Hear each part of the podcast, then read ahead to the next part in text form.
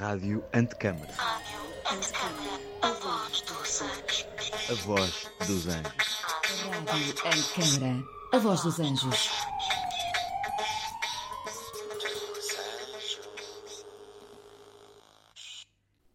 Árvores sem raízes.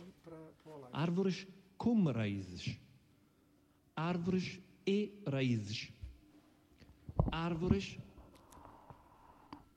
Raízes.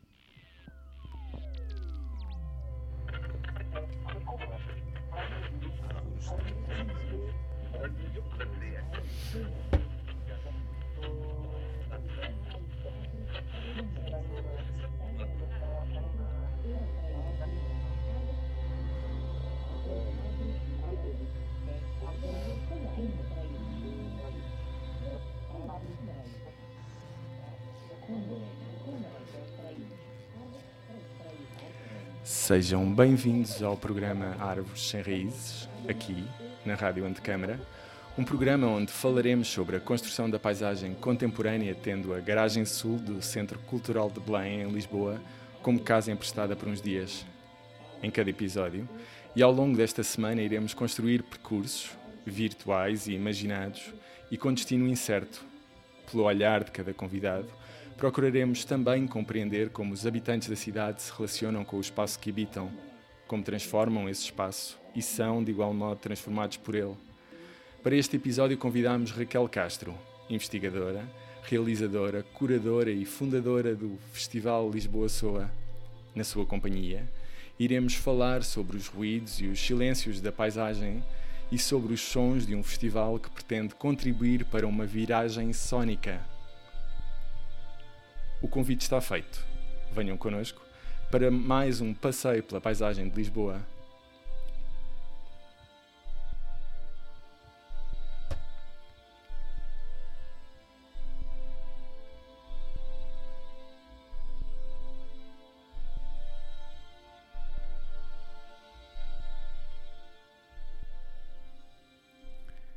Olá, Raquel. Olá, Eduardo. Obrigada pelo convite. Bem-vinda uma vez mais à Rádio Antecâmara. Boa tarde e boa tarde também aos nossos ouvintes que hoje nos chegam em direto. Bem-vindos ao programa Árvores Sem Raízes, um programa realizado para a Rádio Antecâmara nesta semana em que se inaugura esta residência de seis meses aqui na Garagem Sul do Centro Cultural de Belém, em Lisboa.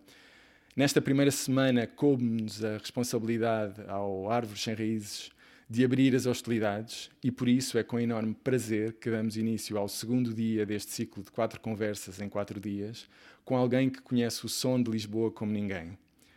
Feitas as apresentações, gostava de começar esta nossa conversa lançando-te a seguinte pergunta que está inscrita fora do, deste estúdio, nas paredes desta instalação em que nos encontramos, que é o que constrói para ti uma paisagem? Um, bem, para mim, o que constrói uma paisagem somos nós próprios e a nossa relação com ela, não é? É uma coisa que se influencia mutuamente. Se pensarmos em paisagem sonora, que é a esfera uh, que me tem interessado mais dentro da paisagem, digamos, uh, tem a ver com tudo aquilo que nos rodeia, que nós podemos ouvir e que constitui uh, a nossa, o nosso ambiente acústico. Um, quando, me falas, quando me fazes esta pergunta, uma das, uh, das coisas que me ocorre é aquela velha pergunta de se uma árvore cai na floresta e ninguém está lá para ouvir, será que faz um som? Portanto, a nossa presença na paisagem é sempre uh, importante para que ela de facto exista e se transforme e se, enfim, uh, evolua. Sem dúvida. Raquel, tal como disse no início, tu és investigadora, realizadora e curadora de arte sonora e és também fundadora e diretora, e diretora artística do Lisboa Soa, um festival de arte itinerante e participativo que tem Lisboa como lugar de, de ação.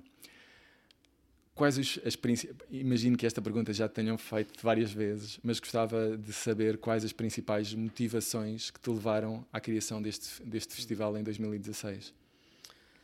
Pronto, Lisboa Soa surgiu num, num percurso, não é? Foi, eu até diria que surgiu um bocadinho naturalmente, ou seja, naturalmente provocando as situações, obviamente, não é? Porque hum, as coisas também não surgem do nada.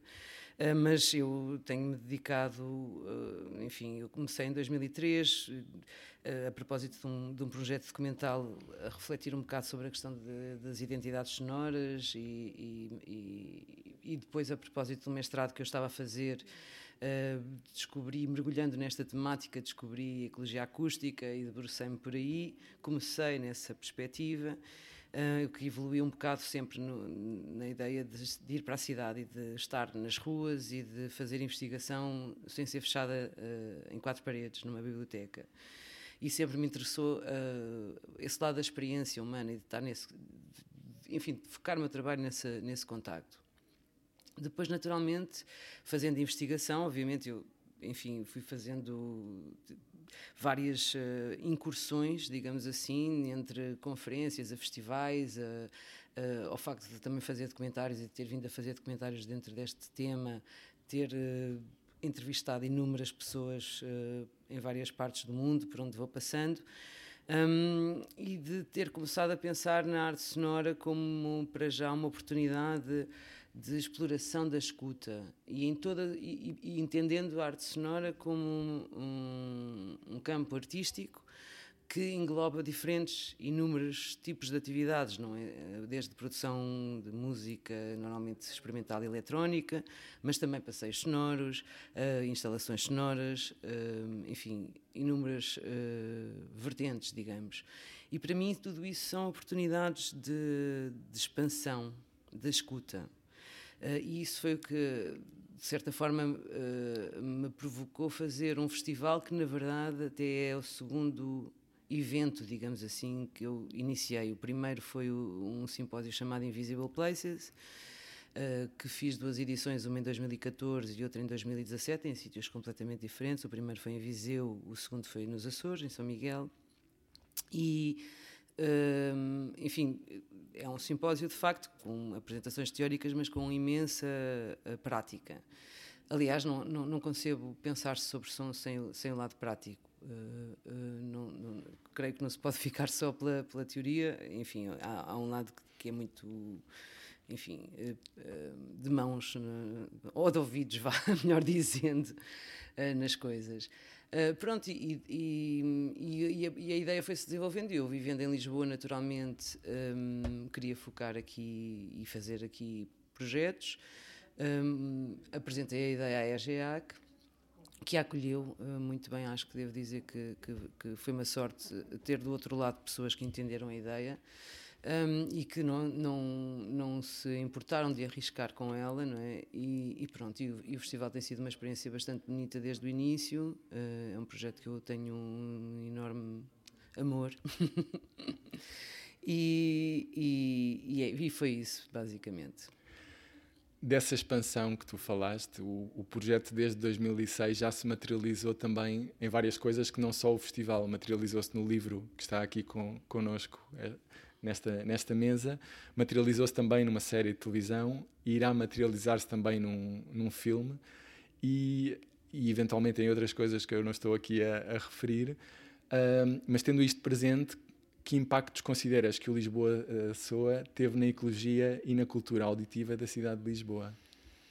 Olha, é uma A pergunta, esta distância. É, é uma pergunta difícil para mim, porque, hum, enfim, eh, eu, eu, não- eu- eu- penso que a pergunta é muito abrangente e muito ambiciosa, digamos. Eu não posso ter a, a pretensão de achar que o festival teve um impacto gigante na cultura auditiva da cidade, mas tenho para mim que tem sido um bom contributo.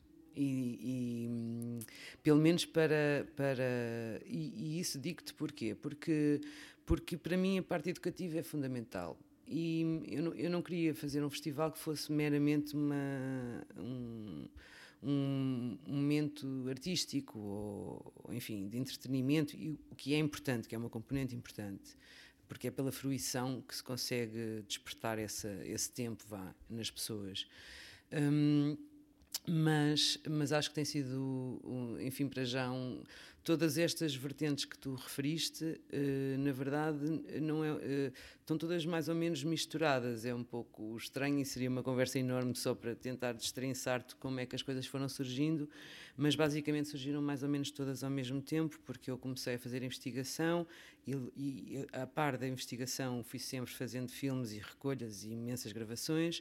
Uh, a par disso, depois comecei a organizar o festival, o simpósio, etc. E tudo isso foi criando um um arquivo vivo uh, sobre esta matéria que, que de alguma forma uh, foram dando diferentes outputs. Uh, uhum. Um deles é um festival. Eu, eu acho que tem sido bastante bem recebido. Quando eu te falo da parte educativa, é, refiro-me à componente, sobretudo, de educação auditiva e até tecnológica que o festival tem tido e que tem uma enorme adesão. Nós sempre que temos workshops, desde crianças a, a pessoas mais velhas, uh, já com alguns conhecimentos ou nenhum conhecimentos, uh, esgotam rapidamente e isso uh, dá, para, dá para entender um, que existe imensa vontade um, de, de, explorar estas coisas, sobretudo porque eu, o que eu acho na, na, na questão do som uh, é que muitas vezes é tratada quase como ficou sempre assim meio um gueto, não é? Tipo, só pessoas muito entendidas, muito especialistas, a, a, linguagem é muito técnica, muitas vezes, muito hermética, às vezes de difícil audição, e, isso por, por, vezes pode afastar uh, a, a, ideia de que todos uh, um, se identificam. Uh, o que eu o que me dá a mim um, um, especial gozo é criar uma espécie de playground sonoro nos espaços em que as pessoas se, se, perdem por ali e vão fruindo de diferentes experiências. Um, e nesse sentido acho que o festival tem sido um, um, terreno muito fértil para experimentar diferentes linguagens. E esta viragem sónica, que é um termo que eu gosto muito que tu utilizas neste teu livro, que fala, digamos. Emprestado, é um termo, um termo Sim, um termo, termo emprestado, mas consideras que tu falas dela, da viragem sónica como um, digamos, um objetivo do festival, uh, ou, ou, pelo menos a tentativa de que o festival contribua para essa viragem sónica.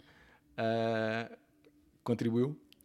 Ou está a contribuir? Eu espero que sim, espero que sim. Eu, eu, eu, uso sempre a palavra contributo, eu tentar contribuir para, porque há, há, há imensa gente uh, com papel gigante em todas estas matérias e que tem tido uh, e, que tem, e que está a trabalhar uh, as questões do som de diferentes perspectivas e, e, todas essas pessoas, todo, todo o trabalho que é feito nesta área contribui para essa viragem. Quando eu me falo, essa viragem é quase uma viragem histórica, não é? Uhum. Nós vivemos numa sociedade e, uh, que é muito, muito visual.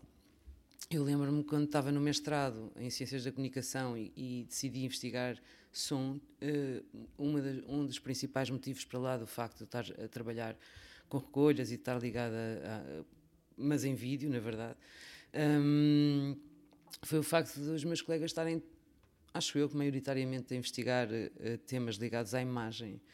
Uh, e, e, de facto a imagem é ultra sobrevalorizada e, e, o som é muitas vezes esquecido, embora eu acho, considero que houve vários fatores que nos últimos, tu referes, sete anos, que é a duração do festival, mas curiosamente nos últimos sete anos vários fatores contribuíram para essa viragem sónica uh, no entendimento das pessoas, as pessoas começaram a falar muito mais em som do que falavam há 15 anos atrás.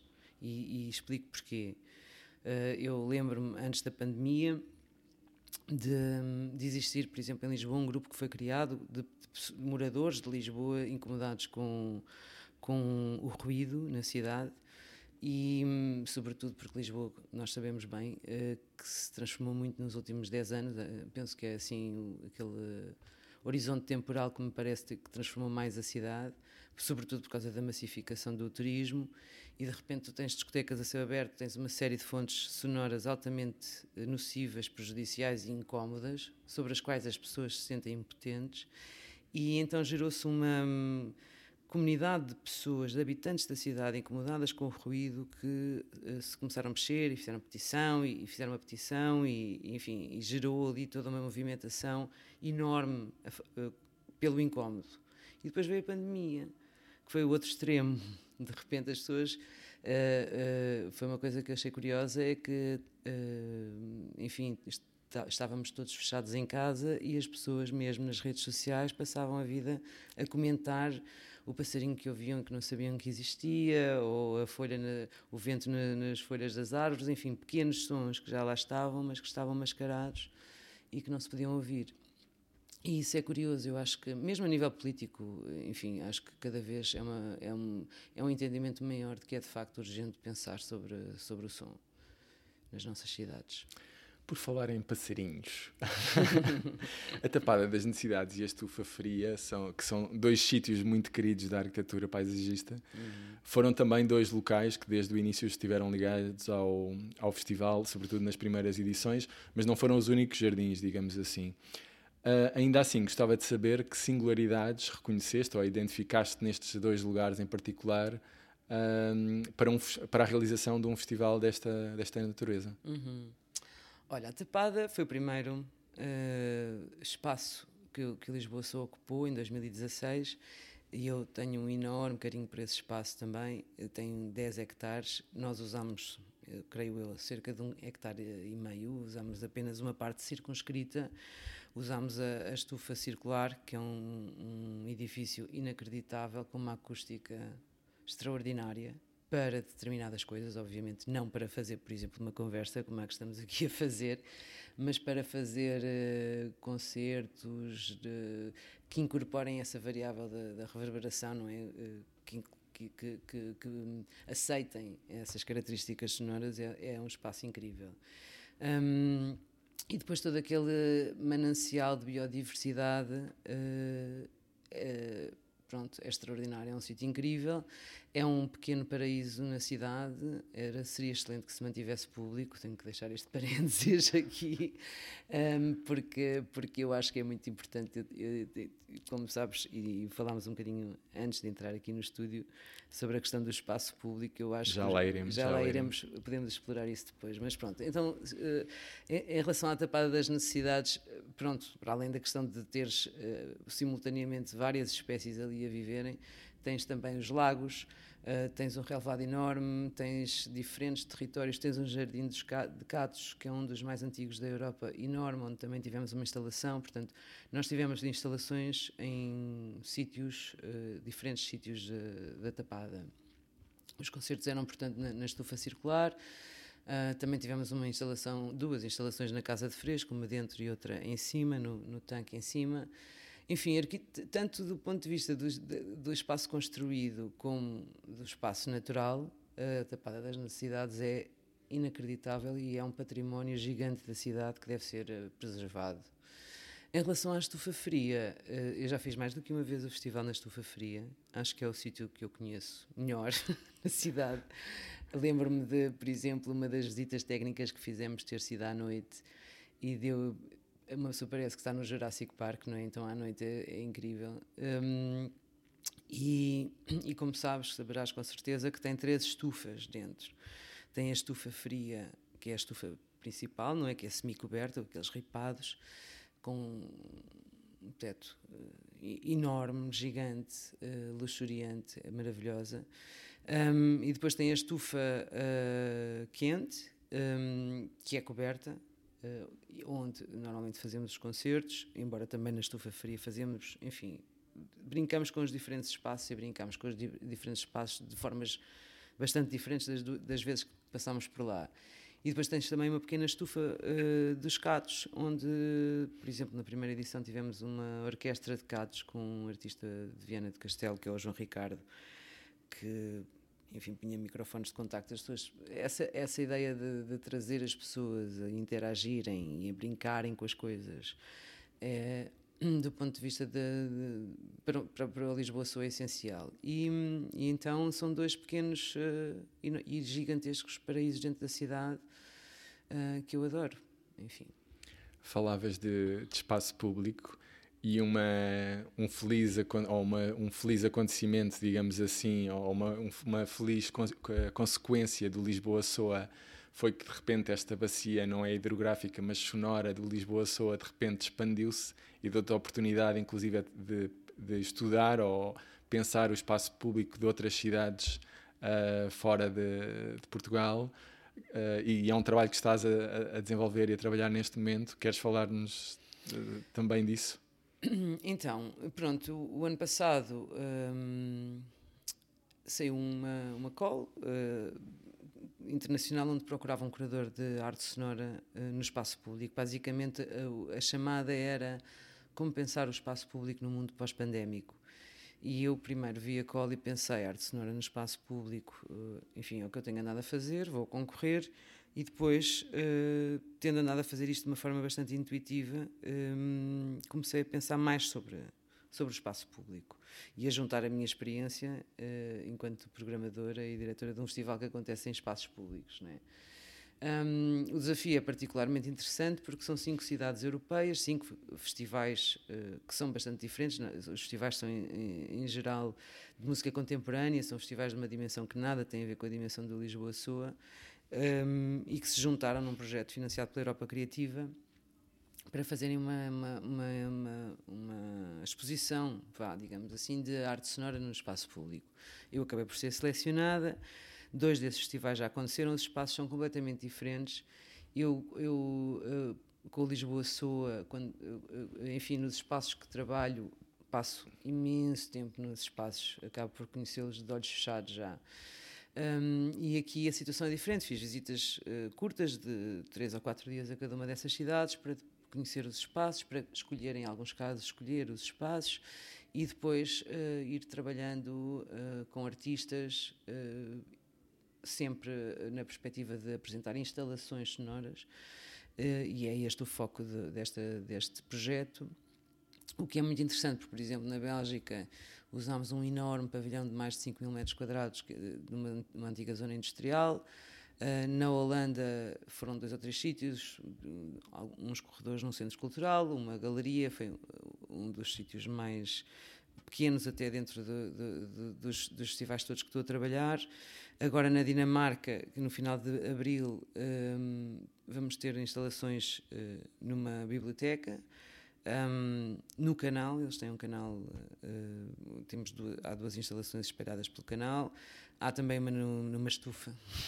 Eu sempre à procura de estufas, um, numa estufa, no jardim botânico, enfim, uh, e é interessante porque são contextos muito diferentes e é um belo um desafio. Na Grécia será numa, num jardim também, no, no, de uma universidade, e depois na Noruega, que é o último de, de todos os festivais, Uh, ainda está por definir, mas também, mas, mas enfim, irá, por exemplo, um dos sítios que estou muito entusiasmada de poder uh, usar é um antigo cofre de um banco e, e enfim, assim algumas características e isso fez-me uh, pensar muito para já na importância da, da, questão do espaço público, não é? Então, sobretudo depois de uma pandemia em que o espaço público tem que simultaneamente oferecer liberdade, tem que ser um ponto de encontro e, e, e, e distância.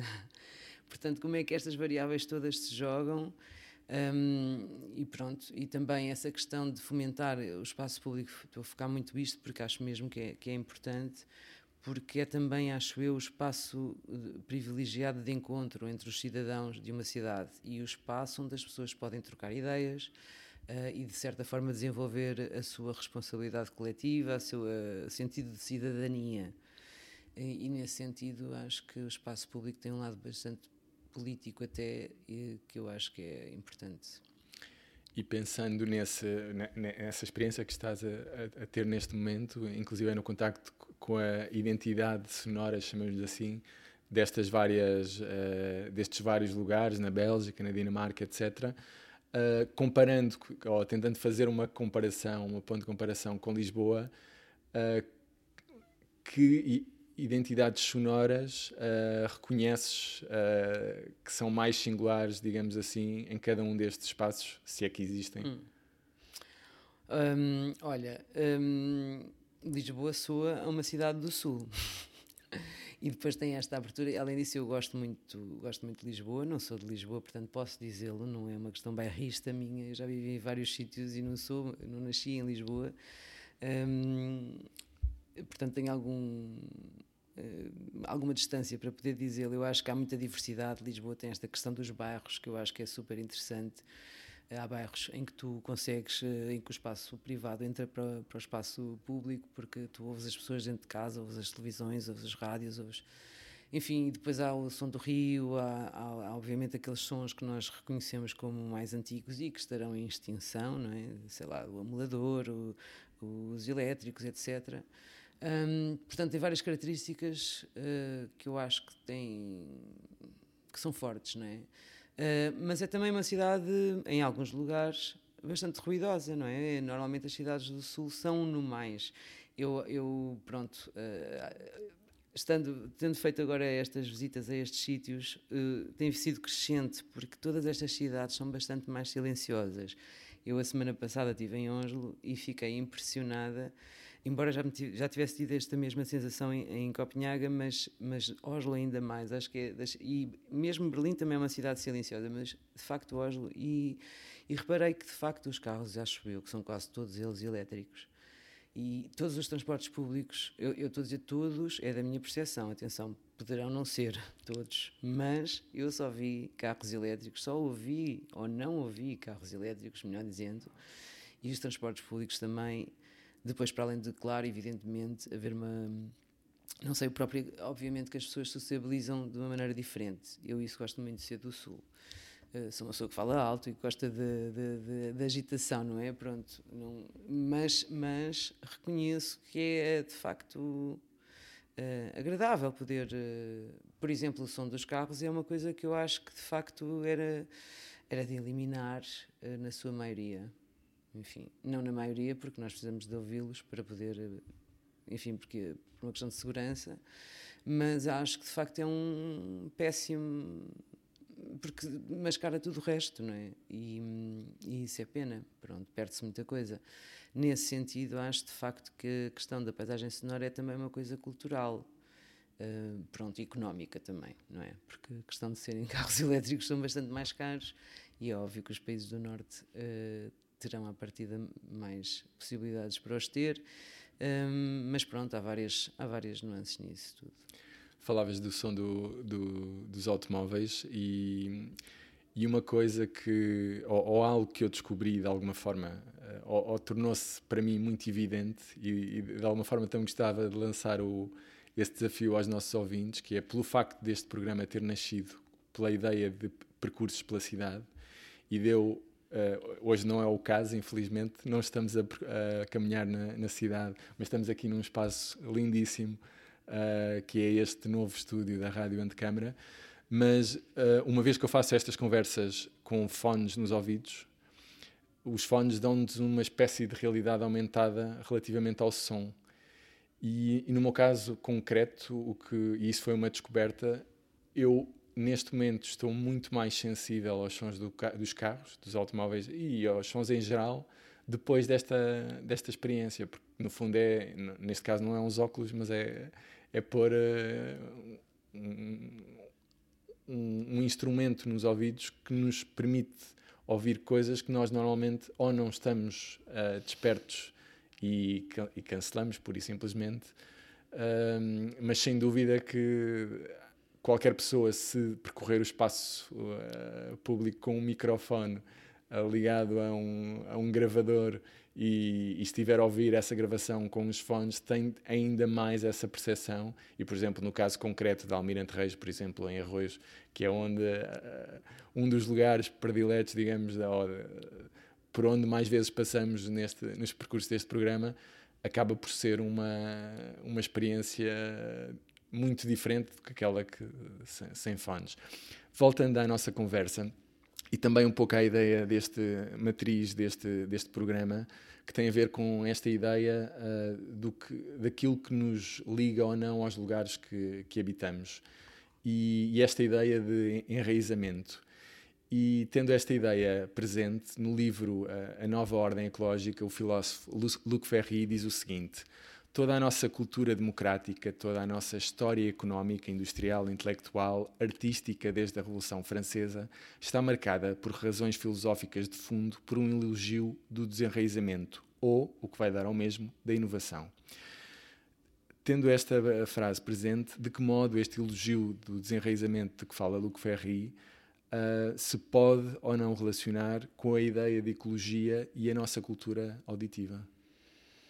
Bem, eu penso que o Luke Ferri se, se, refere, se refere, à questão do, do, do uh, desenraizamento uh, como uma espécie de distanciamento, vá, de, de, de, distanciamento até dos elementos naturais para podermos evoluir enquanto seres humanos uh, e, e, em termos culturais, digamos. por esse motivo ele tem sido, acho eu, bastante criticado pelos ambientalistas em geral. Mas, mas quer dizer, o, o, o, desenraizamento também tem a ver com essa ideia de movimento, não é? Um, eu se calhar prefiro pensar no oposto, não é? Não é, não é, que, eu, não é que eu considero que, uh, uh, enfim, todos os seres vivos estão de alguma forma enraizados nos seus ecossistemas, não é? E de alguma forma nós, uh, seres humanos, temos uma ação gigantesca sobre tudo isso um, eu acho que é fundamental, uh, de alguma forma, uh, mesmo que em movimento, e, e, o movimento, bom, isso é outra questão, a questão da mobilidade é, é, é, é um dos fatores que mais uh, efeitos tem, se calhar, no nosso ambiente. mas, mas essa ligação é fundamental mantê-la para podermos agir de forma mais ética. E nesse aspecto não sei se estou assim tão de acordo que possamos viver em, profundo desenraizamento e ao mesmo tempo atuar eticamente para com o planeta e com, e com, e com o ambiente. Esta ideia de enraizamento de alguma forma está ligada aos objetos, digamos, às tuas motivações quando pensaste no Lisboa Soa?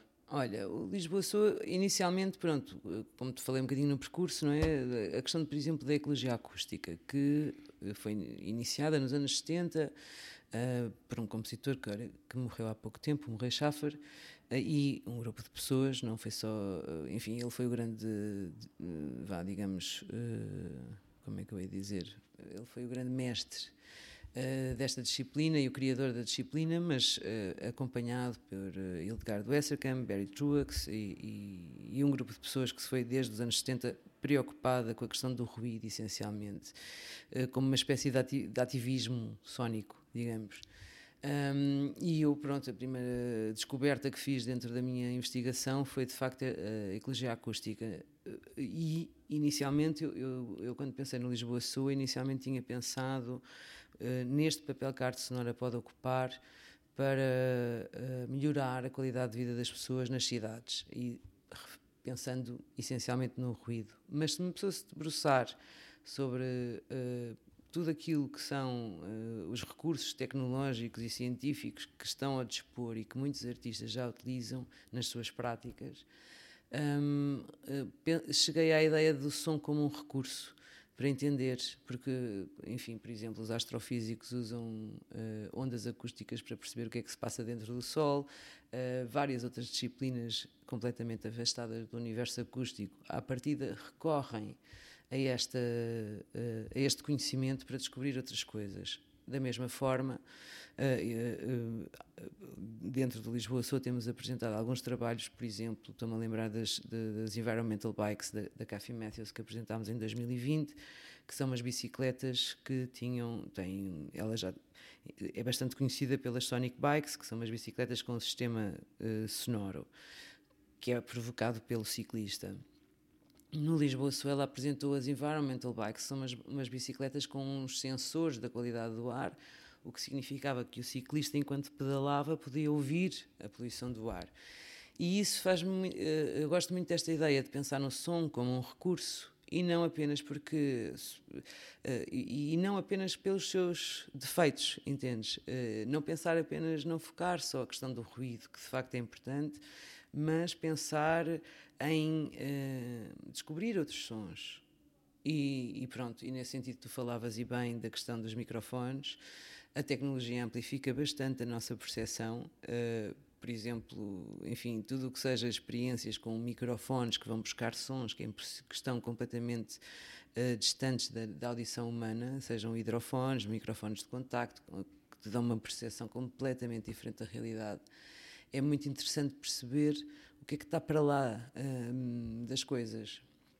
e de que forma é que isso pode ajudar-te a entender. Os cientistas utilizam e os artistas também utilizam essas técnicas de sonificação. Há várias pessoas já a trabalhar e isso tudo é, é, é bastante interessante e é uma forma, lá está, de enraizamento na, naquilo que é a realidade e o mundo. E de nos relacionar mais com o espaço, com o espaço público. Também. Voltando ao espaço público, e também já aqui falaste deste teu ou já revelaste aqui este teu conhecimento dos sons, digamos, de alguns bairros de, de Lisboa, e esse conhecimento está naturalmente relacionado com a tua tese de doutoramento que realizaste em, em 2016. E, e a, a, tese essa que, em que fizeste um estudo comparativo entre a identidade acústica dos bairros da Moraria e, de, e de Alvalade Entretanto, há quatro anos trocaste o centro de Lisboa pela margem sul. E aqui interessa-me uh, esta questão, uh, não só porque cresci na, na margem sul, mas pensando, mas a, a, até de um, de um, ponto de vista de leitura da, da paisagem metropolitana e pensando à escala da, da área metropolitana de uma, de uma cidade, as margens do, dos rios apresentam muitas vezes diferentes tipos de, de, simetrias ou assimetrias, que podem ser de naturezas várias, nomeadamente topográficas, geológicas, hídricas, de exposição solar, de coberto vegetal, sociais, económicas, etc.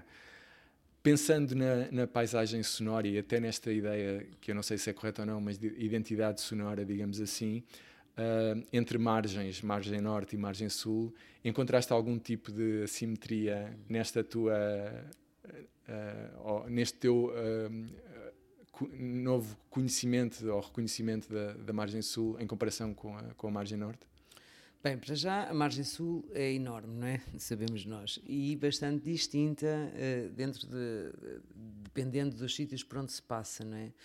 Um, eu vivo numa, numa margem sul, digamos, bastante residencial e muito cercada por pinhais e perto da praia, quer dizer, perto da praia, 5 km da praia, portanto eu não ouço o som do mar em casa.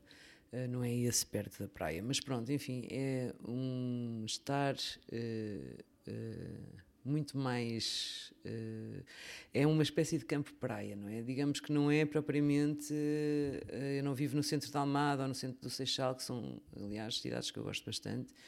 Um, ou de Barreiro, ou, e gosto de, de, de variedíssimos espaços dos que conheço uh, da margem sul. Eu não, eu não posso dizer-te que tenha encontrado assimetrias no sítio onde eu vivo, evidentemente que sim, não é? Um, mas é porque uh, é um bairro residencial, vá. Um, não é uma zona de grandes passagens. Eu acho que, eh, falando na zona metropolitana de Lisboa, acho que Lisboa devia mesmo, ou seja, a grande, a zona metropolitana de Lisboa devia de facto uh, coexistir como tal e isso não acontece, mas se calhar não é esta também a matéria da tua pergunta. Mas pode ser. Eu sempre a mandar assim umas alfinetadas, mas, mas de facto acho que há várias uh, coisas que podiam melhorar bastante e que poderiam melhorar a relação entre as duas margens e, e refiro-me particularmente à questão dos transportes públicos, apesar do comboio e dos barcos funcionarem bem, dentro da margem sul, tudo o resto, a nível de transportes públicos, funciona bastante mal ou de forma bastante difícil e as pessoas veem-se obrigadas a recorrer ao carro quase sempre para fazer as coisas do dia a dia. E isso é uma coisa que eu devo dizer que me incomoda um pouco. E, claro, um, isso implica também uh, uma, uma presença constante, em grande parte, uh, de uma espécie de. Como é que eu ia dizer? Há zonas uh, que são uh, quase uh, assoberbadas pelas estradas, não é? São atravessadas por estradas e por carros e, e, e por prédios e com poucas uh, com poucos espaços uh, públicos, lá está, de fruição e de estar, e enfim, há ali uh, há várias coisas que eu acho que, que, que, se deviam misturar bem. Eu acho que o Rio provoca ali um corte que, na minha opinião, não devia provocar, devia ser uma grande e uma enorme ponto de ligação e não um ponto de afastamento. Uh, penso que isso seria uma das melhores coisas que podia acontecer às duas margens, era estar mais coesa. Uh, pronto, mas isto não é de facto bem a tua pergunta. Também, também é, e até relacionando com aquilo que tu já disseste com, com o som da presença do, dos automóveis uhum. na, na cidade, de facto vivemos quer na margem norte, quer na margem sul, em cidades e espaços desenhados para o carro. Uh, que nem sempre foram assim e, e, e, se calhar não fazem sentido que continuem a ser assim. E, por exemplo, falavas dessa uh, da necessidade das duas margens estarem mais próximas e ao mesmo tempo que dizias isso, eu pensava que se calhar precisamos é de mais sons de barcos como já tivemos no passado porque ou, ou, ou, de outros meios alternativos que, faz, que, fa, que façam essa, essa ligação e, e, não só, não é? Mas, Sim. Uh... Uh, é, é, é, perceber que existe toda uma massa enorme de pessoas que se movimentaram nesta direção. Nós, eu, eu fomos por, por, por, por necessidade para, para, e ainda bem.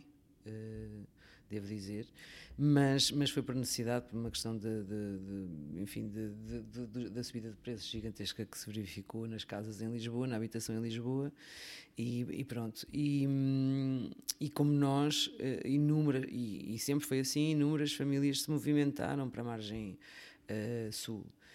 Uh, isto deveria ter uma repercussão a nível de pensamento estratégico e global entre os diferentes municípios que se deveriam unir e perceber esta realidade e uh, fomentar mais. E volto a dizer, não é possível as cidades crescerem desta forma sem serem acompanhadas por uma boa rede de transportes públicos. E isso faz uma imensa falta. E, evidentemente, se esses transportes públicos forem elétricos, melhor ainda, não é? Uhum. E pronto.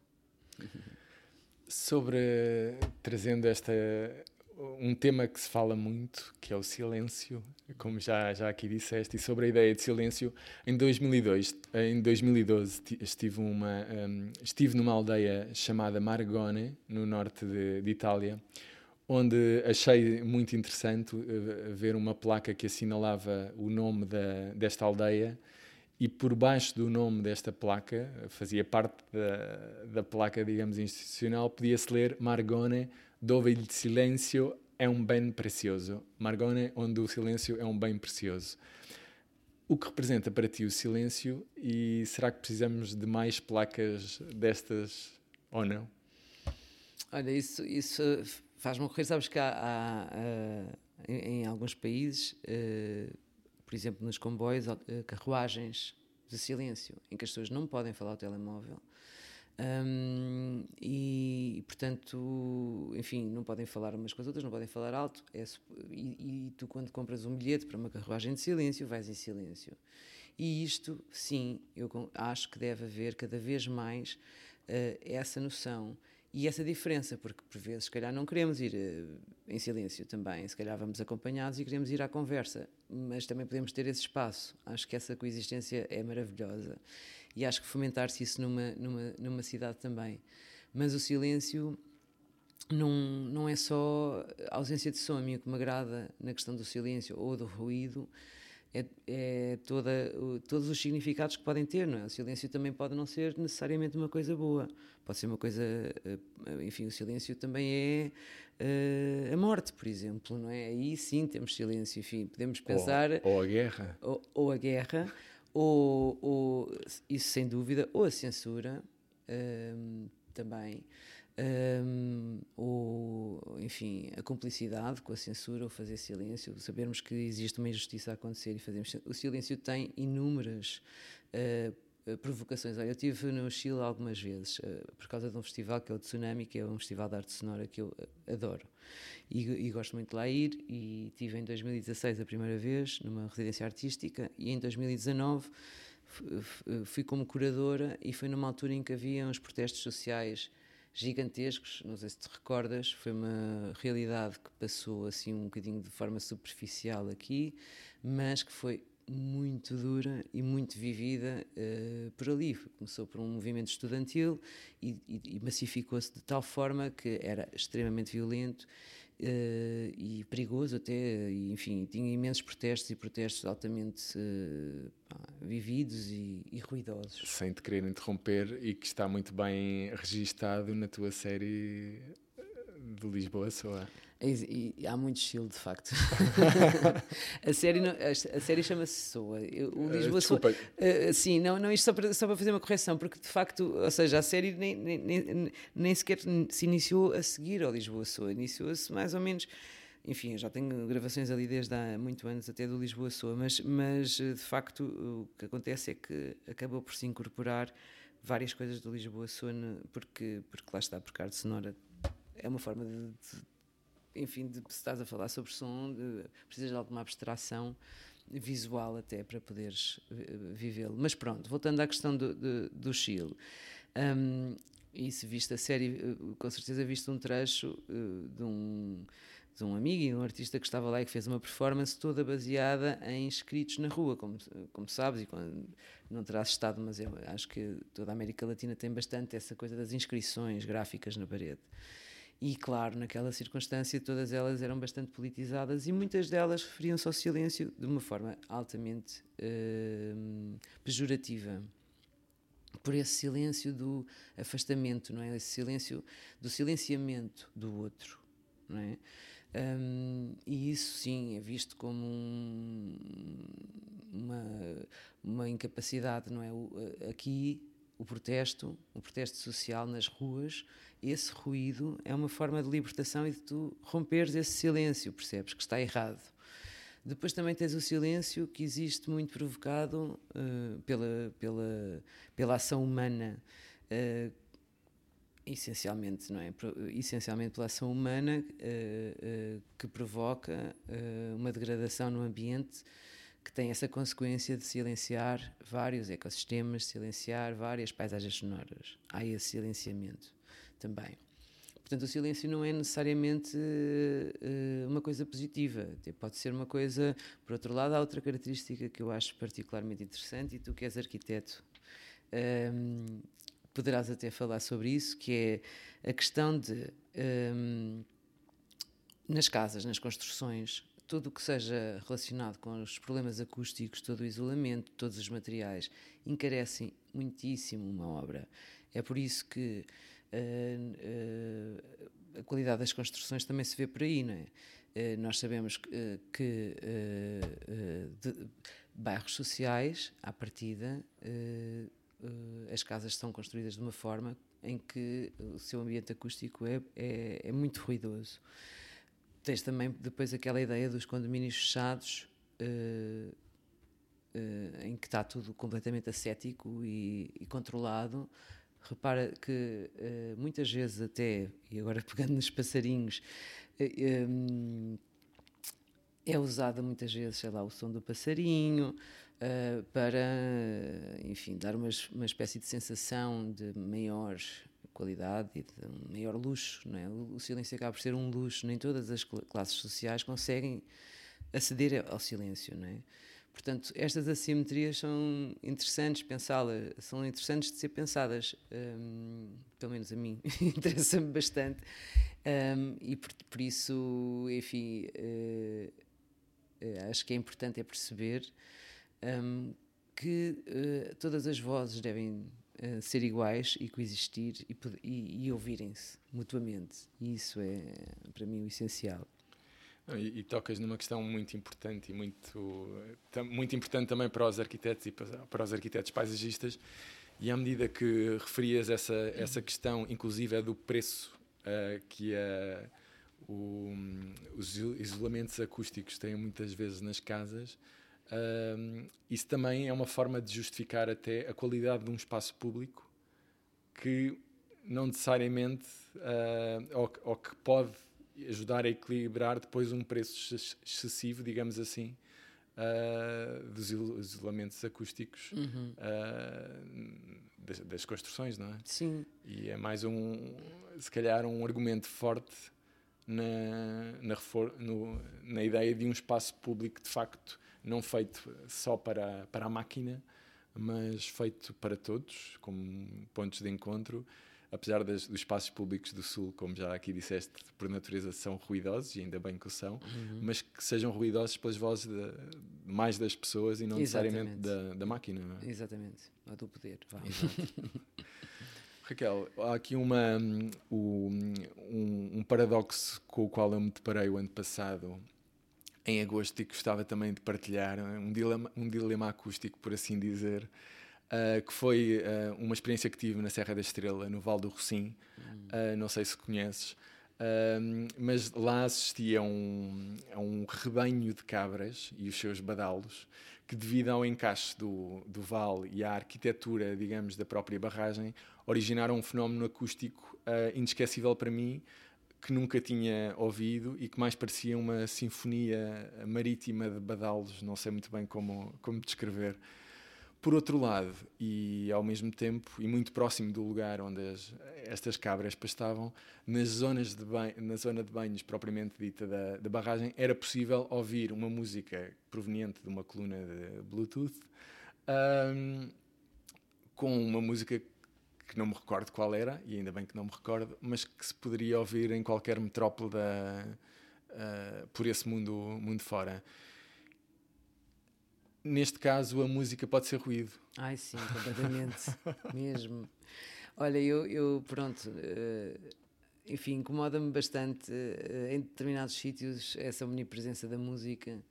E, e, sei lá, olha, essa questão das colunas Bluetooth eu também tenho, não é? Quando, quando, quando quero ouvir música também recorro, mas não vou levar uma coluna Bluetooth para a praia para estar a incomodar as pessoas à minha volta com a música que eu quero ouvir. Um, independentemente da qualidade da música, não é? Portanto, eu acho que essa questão de nós percebermos os, uh, até onde é que vai o nosso espaço, não é? Na questão do espaço sonoro, é, é a fronteira é, é difícil de definir porque, porque vai muito mais longe do que, do que a nossa presença, não é? Portanto, hum, acho que essa é uma questão mesmo de, lá está, de, de, de educação, de cidadania, de respeito uh, com o outro e, e, acho que há espaços que não precisam de música. Eu, o verão passado, fui a um, a um bar de praia no norte, numa praia onde sempre uh, cresci, que é Esmoriz, que é, que é uma praia que me é... Enfim, do coração. Um, e fomos a um bar de praia almoçar e não se conseguia estar uh, por causa do volume da música e eu pedi uh, pedi com toda a educação que me era possível se era possível baixar o, o volume porque não conseguimos conversar uh, e que era tipo uma da tarde e enfim tínhamos estávamos ali na praia e não sei quê e, e, eles ficaram surpreendidíssimos com este meu pedido uh, chamaram o gerente, a quem eu expliquei: olha, nós estamos aqui a tentar conversar, a almoçar, não sei quê, se puder baixar o volume de som. Era extraordinariamente alto, mesmo, estupidamente alto. E o gerente disse-me assim: ah, mas isso é o conceito. E eu digo: pronto, então, ok, não vai. claro, eu é que estava mal, não é? Eu para a próxima já sei, não vou ali, mas, mas é tão difícil explicar isto às pessoas, é mesmo difícil. Estamos num momento particular da história da paisagem da Europa, do som da paisagem da Europa e da sua transformação, que me faz pensar na, na guerra como uma derradeira forma que temos de silenci silenciar uma cultura e a sua paisagem. Concordas com esta ideia? E, por outro lado, à escala de uma comunidade, uh, é importante essa mesma comunidade partilhar ou não uma mesma paisagem sonora sentimental?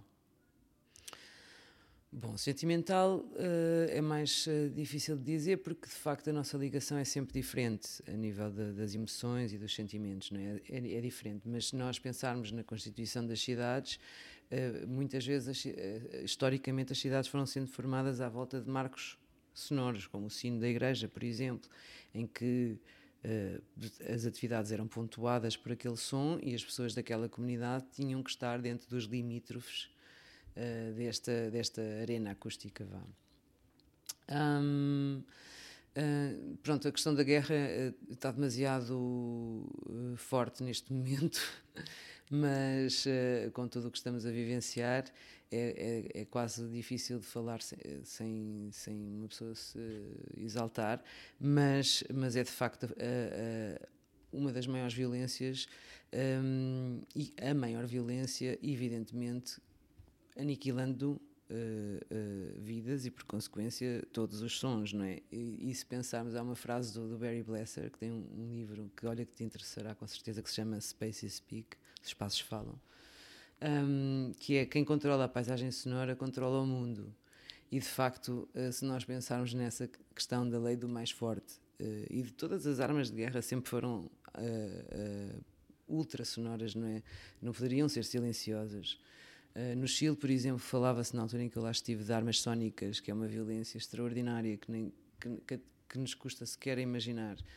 Portanto, toda a forma de violência tem essa componente sónica que é uma manifestação de poder, uh, sem dúvida. Antes de terminarmos e tentando falar, de, tra trazendo paz de novo à, à conversa, Sim, e sobre o futuro da, da paisagem sonora de Lisboa, o que pensas que, que se irá manter ou, e o que gostavas que, que se mudasse? Hum. E já agora o que podemos também esperar de futuras edições do Lisboa Soa? Olha, bem, manter-se, vai-se manter com certeza o Rio, e todos os sons à volta do Rio que são incríveis em Lisboa. E, e, o som da ponte? O som da ponte também gosto bastante. Não é consensual, porém, mas gosto muito do som da ponte, sempre gostei. E, e, o que é interessante no som da ponte é que eu acho que é de facto o marco sonoro de Lisboa e tem diferentes. Uh, uh, tu, de, em diferentes pontos da cidade tu consegues ouvir, não só ao pé do rio. E isso é muito interessante no, nesse som. Hum, portanto, também acredito que, que, seja um som que, que, não vai desaparecer. Agora, o que poderia desaparecer, já foi aqui dito, seria o som dos carros uh, uh, a combustível não é? e, e, eliminá-los de uma vez da superfície da Terra por energias sustentáveis. Aliás, uh, um, um, dos grandes temas da atualidade, por um lado, e também que teria essa enorme e maravilhosa consequência que seria eh, silenciar de vez o carro, o automóvel uh, movido a gás óleo ou a gasolina. E sobre o Lisboa Soa? Sobre o Lisboa Soa, um, uh, eh, este ano irá acontecer. A ideia, a minha ideia, enfim, também uh, de alguma forma, nunca repetindo fórmulas, ir conhecendo e experienciando outros espaços, e perceber até com esta experiência que estou a ter com estes outros festivais que tudo é possível e, e, todo o espaço pode receber uma eh, porque de facto a arte sonora vive dessa relação não é com o espaço e isso interessa-me ir experienciar outros espaços. E, e, também me interessa muito e gostaria muito que isso acontecesse de, de, de, de como é que eu ia dizer isto sem, sem, sem, sem mas de fazer um pouco escola, no sentido de permitir, eh, de criar condições para que mais pessoas possam trabalhar nesta área, que mais disciplinas, como a arquitetura, por exemplo, eh, que, que tem, enfim, que, que, que deve cada vez mais eh, pensar nesta matéria. Um, e muitas outras, uh, que houvesse um casamento maior com a questão sonora, Uh, isso seria o que eu acho o, ideal. Aqui fica o desafio. Raquel, muito obrigado. Obrigada eu, foi um prazer. E muito obrigado à Rádio Antecâmara, ao Centro Cultural de Belém e a todas as pessoas que tornaram esta conversa possível. Antes de terminar, queria só relembrar que amanhã vamos estar à conversa com o dramaturgo José Maria Vieira Mendes, a partir das 13h30. Até lá, agradecer a todos uma vez mais e até amanhã. Obrigada. A Rádio Antecâmara é um lugar de encontro heterogêneo, com uma programação diversa que junta várias áreas do conhecimento e membros da comunidade para expandir as noções sobre a complexidade urbana e questionar os paradigmas da arquitetura. Um projeto com curadoria de Pedro Campos Costa